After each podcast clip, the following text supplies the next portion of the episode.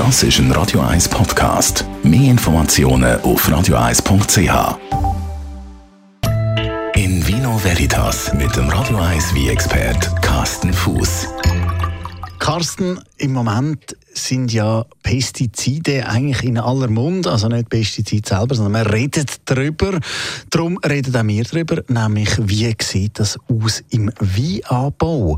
Werden da auch Pestizide verwendet? Ja, im, im Rebbau ist natürlich wie in der ganzen Landwirtschaft ist natürlich Pestizide ein, ein Riesenthema und ähm, natürlich wird auch im Wiebau äh, werden Pestizide eingesetzt, äh, vor allen Dingen so Fungizide, aber auch Herbizide oder Insektizide, aber vor allen Dingen Fungizide. Man hat diverse Rebkrankheiten in der Rebberge ähm, oder äh, Pilzbefall vor allen Dingen und die müssen äh, auch im Griff behalten werden und das kann man natürlich äh, auf die natürliche Art machen, aber man kann sich eben auch ein bisschen einfacher machen und kann dann eben sogenannte Pestizide einsetzen. Ähm, es gibt moderne Pestizide, sind vielleicht ein bisschen weniger bedenklich wie äh, die, wo man vielleicht noch vor 20, 30 Jahren eingesetzt hat, aber es ist trotzdem ein Problem im Weinbau. Gibt es Bemühungen, dass eben weniger Pestizide verwendet werden? Also es gibt im, im Weinbau natürlich die ganze Biodynamik-Geschichte, äh, also Demeter und so weiter. Ähm, natürlich wird, werden da keine Pestizide eingesetzt, da werden Pflanzenschutzmittel schon auch eingesetzt, aber die sind einfach oft auf natürlicher Basis. Ähm, es gibt aber eine ganz andere, neue Richtung, oder also so neu ist sie jetzt auch nicht mehr, aber das sind die sogenannte Piwi-Sorte. Also das sind Rebsorte, ähm, die heißt Piwi, das ist die Abkürzung für pilzwiderstandsfähige Sorte.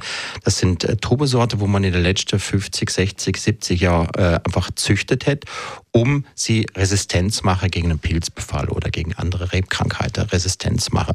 Und das ist eine Entwicklung, wo immer mehr zunimmt. Man hat Trubesorte jetzt auch in der Schweizer Rebberge, wo einfach, äh, wo man vom Namen her nicht mehr kennt. Also der Riesling Silvaner, wo man ja klassisch da in der, in der Region anbaut, der ich will nicht sagen, er verschwindet, aber es wird wirklich weniger und dafür werden neue Sorte abpflanzt, wie zum Beispiel Cabernet Blanc oder äh, Marischal Foch oder Solaris, das sind so berühmte Namen im, im Bereich Piwi. Und das sind Sorten, die werdet euch wahrscheinlich die nächsten Jahrzehnte wahrscheinlich begleiten. Du hast es kurz angesprochen, Bio-Labels. Dort ist ja dann nichts mit Pestiziden, denke ich. Genau, es gibt verschiedene Bio-Label. Es gibt äh, äh, Knospe, es gibt, äh, es gibt ähm, normale Bio-Label, es gibt das EU-Label für, für Bio. Und natürlich gibt es auch äh, ähm, biologisch dynamische äh, Labels, wie zum Beispiel Demeter.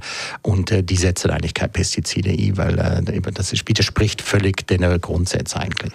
Schmeckt man das eigentlich im Wein? Also ich nehme jetzt an, wenn Pestizid eingesetzt wird, man schmeckt das nicht.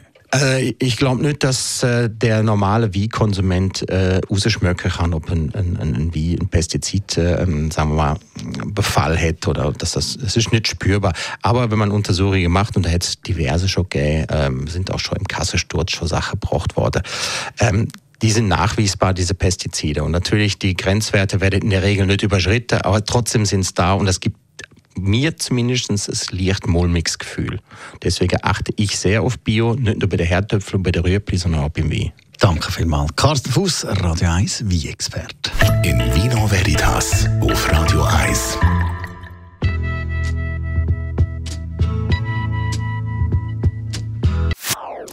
Das ist ein Radio 1 Podcast. Mehr Informationen auf radio1.ch.